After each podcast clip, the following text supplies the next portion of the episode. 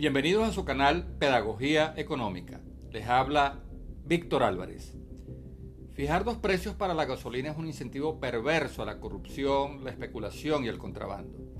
En moneda nacional, el precio subsidiado es de 5 mil bolívares el litro y equivale a solo 2,5 centavos de dólar, mientras que el precio dolarizado se fijó en 50 centavos de dólar el litro, 20 veces más.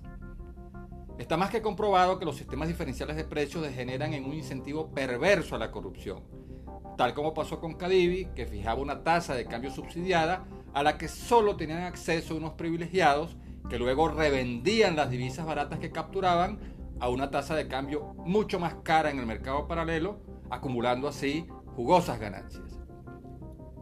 La irracionalidad del nuevo precio subsidiado está a la vista una botella de litro y medio de Coca-Cola cuesta 250 mil bolívares, cantidad con la que se pueden comprar 50 litros de gasolina. En las fronteras con Colombia y Brasil, un litro de gasolina cuesta al menos 70 centavos de dólar, razón por la cual ni siquiera el precio de 50 centavos el litro detendrá el contrabando. Si no se corrige el enorme diferencial de precios, lo más probable es que la ilusión de la gasolina barata dure apenas unas semanas nuevamente tenderá a desaparecer y solo se conseguirá en las estaciones de servicios dolarizadas hacia donde se dirigirá el trasvase y jugosa reventa de la gasolina subsidiada.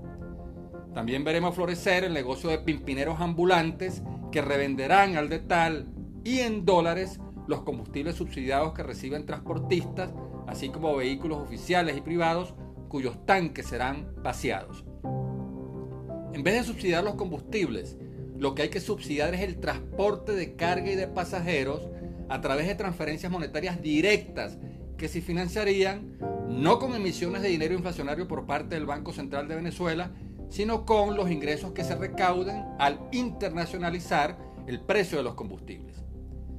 Si el precio de la gasolina en el mercado interno se iguala al nivel que tiene en la frontera, no solamente se erradicaría el contrabando de extracción, sino que también se generarían al menos 1.300 millones de dólares anuales, que bien pudieran ser destinados a dolarizar los salarios de los médicos, maestros, profesores universitarios y empleados públicos, modernizar y ampliar el precario sistema de transporte público en los 335 municipios del país y a repotenciar las refinerías para darle una solución de mediano y largo plazo a la escasez de combustibles.